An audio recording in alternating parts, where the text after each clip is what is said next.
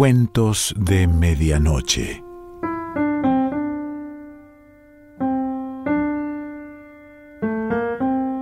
El cuento de hoy se titula La Gloria de Mamporal y pertenece a Andrés Eloy Blanco.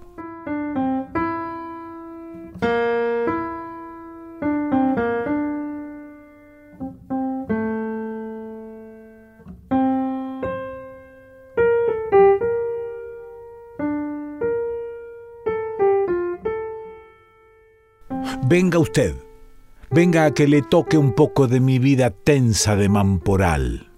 A mí no me diga usted que la vida de los pueblos es tediosa y la de la ciudad trepidante. No me entra eso.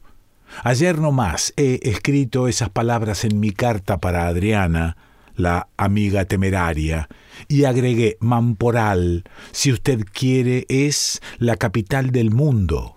Para mí, en estos días, Mamporal es el centro del sistema planetario. En la capital no saben nada del movimiento, de la intensidad tormentosa, de la vertiginosa vida de Mamporal. Allá, con el abigarramiento cosmopolita, los autos, la división de grupos sociales y tantas cosas que hay en los grandes centros, se han ido sumergiendo en los nuevos problemas hasta el punto de haber olvidado ya esta fiebre de episodios diarios este ajetreo de novedades domésticas, de pequeñas cosas sensacionales, de conflictos alternantes que hacen de la vida de los pueblos algo sofocante como la de las grandes metrópolis. Creer lo contrario es negar que el microscopio descubre un universo tan febril como el telescopio.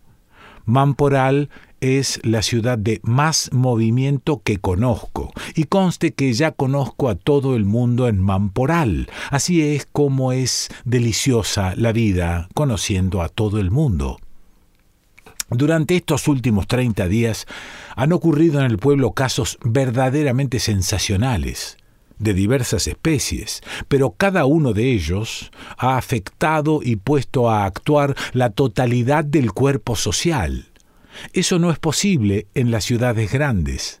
Totalización del suceso en la entraña colectiva, unanimidad de la emoción, todo Mamporal está en cada ocurrencia de Mamporal. Entre las cosas sensacionales de estos últimos días se podrían hacer clasificaciones por su intensidad o por su carácter, pero conste que todas, desde las más transitorias y banales, estremecen al pueblo de rancho en rancho a todo lo largo de su calle arenosa el suceso político genuinamente mamporalense no tiene contacto con la política nacional. Pero aquí, la política nacional es ciencia remota, casi de jurisdicción sobrenatural. Para Mamporal, los altos poderes de la nación son algo serio, desvestido de emoción municipal. Donde más vibra el nervio del caserío es en el comentario del gran episodio doméstico. El jefe civil de Mamporal, su secretario, el juez y el policía son la aldea en función de patria. La llegada de un alto funcionario es la patria en función de aldea. El último suceso político fue la disputa acalorada surgida entre el juez y el secretario de la jefatura. El secretario peló su revólver. Los hombres salieron en tropel de los ranchos. Las mujeres llamaban a sus maridos y a sus hijos. La calle resonó de trancapuertas. Pero llegó el jefe civil y el juez tenía razón. El secretario se fue paso a paso y las muchachas se lo comían con los ojos. El escándalo social fue el estupro de una chiquilla del hato viejo de Garabunda. Trajeron las pantaléticas rotas y ensangrentadas. Otro acontecimiento ha sido mi llegada. Aquí no se explican a qué ni por qué había venido yo. Todo el mundo anduvo receloso durante una semana. Por fin hice declaraciones públicas. Vengo a aclarar el asunto del estupro. A los seis días de averiguaciones, atrapé a Francisco Sierra y lo despaché para la capital del estado. El pueblo de Mamporal me quiere y yo he tenido el talento de declarar que esta localidad es mi segunda patria. Todo el mundo me cuenta sus intimidades. Soy el abogado consultor. Pero el acontecimiento cumbre del mes ha sido el encuentro del Mamporal Athletic Club con el Nueve Estrellas de Manatí. Desde los viejos tiempos de la Guerra Blanca no se recuerda aquí una exaltación semejante. Y no es para menos. Cualquiera que conozca a Mamporal y a Manatí comprenderá muy bien la efervescencia. Mamporal y Manatí son vecinos, seis leguas entre los dos pueblos, pero seis leguas hondas e irreconciliables. Manatí es a Mamporal lo que el señor Mussolini es al señor Modigliani, o lo que el señor Frías es al señor Juan Ramos. Manatí es Guelfo, Mamporal es Gibelino. Manatí es Tirio, Mamporal es Troyano. Manatí es el diablo, Mamporal es el nuncio. No es raro encontrar este odio entre dos pueblos vecinos. Mejor diré, lo raro es no encontrarlo. Las fronteras hacen odios, la vecindad hace rencores. Y eso depende de la importancia de un pueblo en relación con la del otro.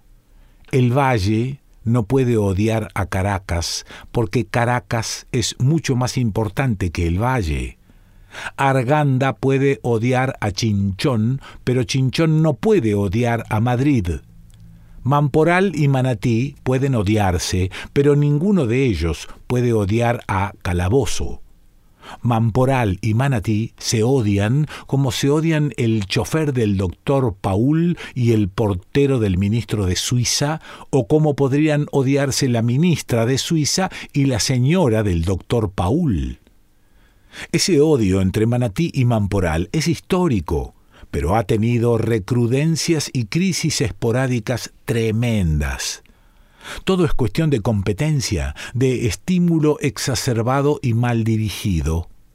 En cierta ocasión ejercía de cura en Manatí un viejecito adorable, muy bueno, más bueno que un cabritillo. En esto trajeron a Mamporal un curita joven, perfumado, galante, cantaba romanzas, trozos de ópera, recitaba reír llorando, mascaba pastillas de violeta y oficiaba con cierto garbo de matador de toros retirado. Manatí puso el grito en el cielo pero con todo eso no descansó hasta echar poco menos que a palos al pobre curita viejo y manso y obtener para su parroquia un petimetre que recitaba la rosa del jardinero. En otra ocasión decidió el gobierno pasar la carretera por Manatí. Ni un solo mamporalense viajó por tierra. Todos se iban por el río Apure alargando el viaje en cinco días. Un día llegó a Manatí una pianola. Los manatieros se fueron sentando todos, uno después de otros, ante el piano artificial, y todos ejecutaron piezas que, por la fuerza de ejecución, parecían destinadas a ser oídas en Mamporal. A los quince días, don Damián Robles de Mamporal tenía él solo dos pianolas en su casa. La cosa llegó hasta el punto de que en cierta desventurada ocasión cayó un rayo en Mamporal e incendió tres casas. En Manatí se alegraron. Se acabó Mamporal. Pero a los pocos días surgió el problema gravísimo de que Mamporal tomaba una gran actualidad en la prensa nacional. Se leía en los periódicos de Calabozo, de San Fernando y hasta en los grandes diarios de la capital de la República, la catástrofe de Mamporal, por los damnificados de Mamporal, Junta pro Mamporal.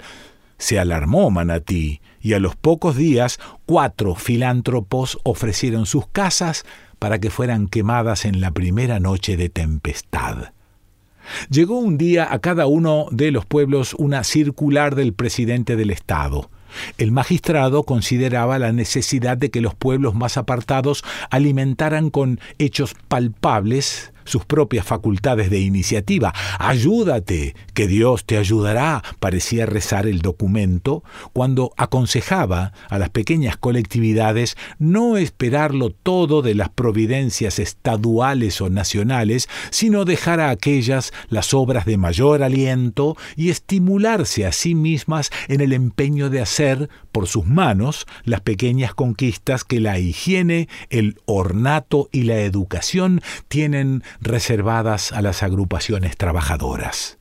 Y terminaba por recomendar a las autoridades locales y a la colectividad en general la formación de una junta de fomento, que fuera un incentivo permanente, una válvula constantemente abierta a las iniciativas del trabajo dignificador y que llenara las urgentes necesidades de cada localidad se procedió a formar en Manatí una junta de acuerdo con la circular anterior. Se tituló Junta de Fomento de Manatí. La integraban comerciantes, ganaderos, agricultores, la autoridad, lo mejor del lugar. Sus fines, publicados en un volante amarillo, eran loables y expresados de sencilla manera.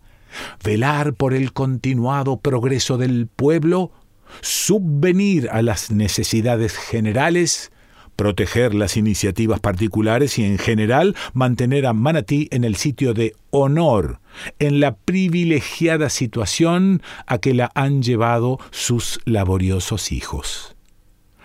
Los mamporalenses esperaron la constitución de la Junta de Manatí y una vez enterados de su programa, lanzaron ellos el suyo. La junta se denominaba Junta de Progreso del municipio de Mamporal. Como subtítulo, entre admiraciones, decía la hoja suelta Gloria a la reina del Bajo Llano.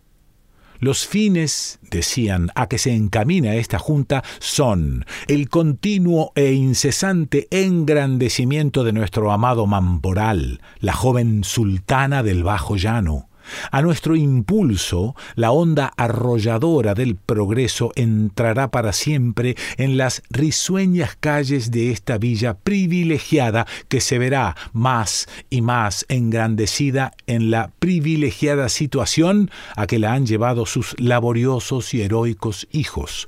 ¡Viva Mamporal! Hasta allí no había sino indirectas.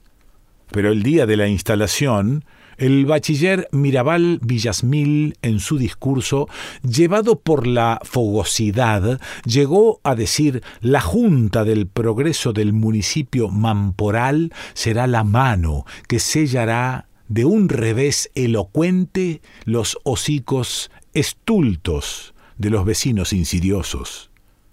También ocurrió que en trance de parir una dama de Manatí llamaron a Teobaldo el partero de Mamporal, un tipo asqueroso, medio torcido por un mal dorsal, con un ojo venido hacia Memporal y otro hacia Manatí. Y fue Teobaldo cojitranqueando y llegó a Manatí. Y como en trance de venir a luz el nuevo manatiero, preguntase a alguien de afuera asomando la nariz a la alcoba, ¿qué es Teobaldo, hembra o varón?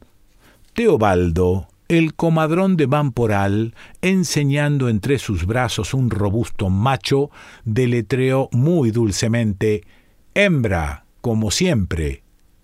Lo iban a matar. Pero Teobaldo volvió a Mamporal a referir entre carcajadas universales la lavativa que les había echado a los mariquitos de Manatí. Ahora, el choque entre los clubes de béisbol ha sido la nota más tirante. El primer juego lo ganó Mamporal por 32 carreras a 20, después de haber dado los mamporalenses 27 hits. El segundo, jugado en Manatí, lo ganaron los nueve estrellas, quedando así empatado el match. El tercero, que debió ser el decisivo, ha terminado sin decidirse. Cuando los mamporalenses vieron que llevaban las de perder, han armado la gruesa. Pero mejor será contarlo. En el octavo episodio, llevando los de Manatí 39 carreras y los de Mamporal 23, un corredor mamporalense quiso robarle la segunda base. El catcher hizo un tiro preciso y fuerte que atrapó bien la segunda. Este esperó a pie firme al corredor cerrando la línea de carrera. El de Mamporal se detuvo un instante para lanzar un violento cabezazo contra el pecho de su antagonista, quien rodó, dejando escapar la pelota y vomitando sangre por las narices y la boca. El corredor de bases pudo así robarse la tercera y venía apretando el tren de viaje hasta home cuando lo detuvo el umpire. Usted está AO. ¿Cómo que estoy AO? AO estará su abuela. Es que usted un momento, intervino el capitán mamporalense. ¿Qué pasa? AO. El otro le tapó la carrera. No, señor, él le tiró un cabezazo muy bien hecho. El grupo se ha formado espeso y amenazador. Los manatieros se concentran empuñando sus bates. El umpire, hombre completo, grita: Declaro el juego forfeit en favor del nueve estrellas. ¿Del nueve estrellas? De las mil estrellas que vas a ver, muérgano. Y le pegaron un batazo que lo tendió boca arriba, echando sangre hasta por los ojos. En pleno zafarrancho intervino el jefe civil. Se aquietaron los ánimos. Bueno, amigos, el hombre de la segunda base no es Ao porque el otro se le atravesó, pero va para la policía. El que le dio el batazo al juez es Ao y se va también a la policía. Y el juego se suspende por lluvia. Otro día se discutirá el campeonato. El sol caía a chorros sobre las nueve estrellas que marchaban a pie, pero es lo que dice el bachiller Mirabal Villasmil. Si pierde Mamporal, se acaba el mundo. La noticia ha caído como una bomba en Mamporal. No hay precedentes de semejante consternación. En la plaza principal de Manatí será inaugurado el 19 de abril el busto del coronel Julio Rondón, héroe nacional nacido en Manatí y orgullo de las armas llaneras. La desolación es general, no es para menos. La catástrofe cae sobre Mamporal de un modo súbito y le deja de la noche a la mañana humillado, despoblado, a mil leguas por debajo de su odiado rival. Y es claro, Manatí tiene su plaza y su busto, porque Manatí tiene su héroe. Y Mamporal no tiene héroe. Mamporal no tiene gloria, Mamporal no tiene a nadie. Mamporal tiene su plaza, pero hasta ahora no se había pensado en utilizarla en otra cosa que en el mercado y en el atranque de burros y en paseo solitario de las vacas nocturnas. Cuando más se podría pensar en elegir un monumento a Bolívar o a Páez, pero ante una gloria particular, ante una gloria propia, ante una gloria de nacimiento ya no hay nada que hacer se ha reunido la Junta de Progreso del municipio Mamporal. Considerando lo grave de la situación, el miembro Francisco de Paula Vera opinó que se evitará por cualquier medio la erección del desgraciado busto de Julio Rondón. El jefe civil protestó en nombre de la libertad individual y terminó diciendo ¿Y quién les manda a ustedes no tener a nadie? Nosotros, en Carora tenemos a Pedro León Torres. El bachiller Mirabal Villasmil, secretario de la Junta, propuso con el apoyo del dueño de la posada, don Antonio Caram, sirio mamporalense, que se discutiera a Manatí la gloria del nacimiento del coronel Julio Rondón, ilustre prócer de la independencia, por existir indicios de que había nacido en calabozo. Teobaldo, el partero, rechazó la proposición. No, hombre. Julio Rondón nació en Manatí, eso lo saben los gatos, y tienen la fe de bautismo. Felipe Rada apuntó tímidamente. Lo que podría hacer es probar que Julio Rondón era un pendejo. Eso no, terció el jefe civil. Eso sería ir contra una gloria nacional. Entonces, no hay más que hablar. ¿Qué se va a hacer? Hay una cosa, insinuó socarrón el viejo Teobaldo. ¿Una cosa? ¿Y cuál? Pues eh, un busto. ¿Un busto de quién? Yo no sé. En mi casa hay un busto de bronce grande así, desde hace muchos años. Pero ¿de quién es el busto? Yo no sé. Puede ser de Rojas Paul, de Anduesa, yo no sé, o de Vargas. Pero ¿a quién se parece? A nadie. Eso sí que lo puedo asegurar. Tiene veinte años en un rincón del cuarto de mi vieja. No sé cómo vino a dar aquí, pero lo que sí es verdad es que no se parece a nadie. Entonces, exclamó el bachiller Mirabal Villasmil, nos hemos salvado. ¡Viva Mamporal! ¡Viva Mamporal! Teobaldo repitió ¡Viva Mamporal! Aquel viva en la boca del comadrón de Mamporal sonó como un parto, como el nacimiento de un héroe. El 19 de abril, a la misma hora en que los cohetes acogían en Manatí el primer gesto de bronce del coronel Julio Rondón, el bravo llanero, acá, en la plaza de Mamporal, limpia y soleadita, el jefe civil descorría una sábana blanca y dejaba al descubierto el busto broncíneo de un hombre austero, enfundado en severa vestimenta ciudadana.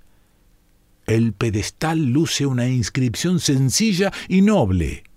Mamporal agradecido a su benefactor. Andrés Eloy Blanco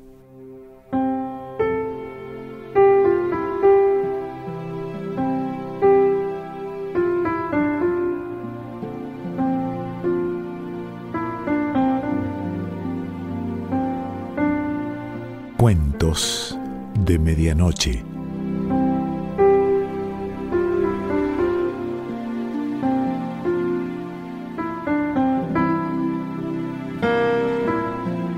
Selección Pancho Mondino. Idea y lectura Quique Pessoa.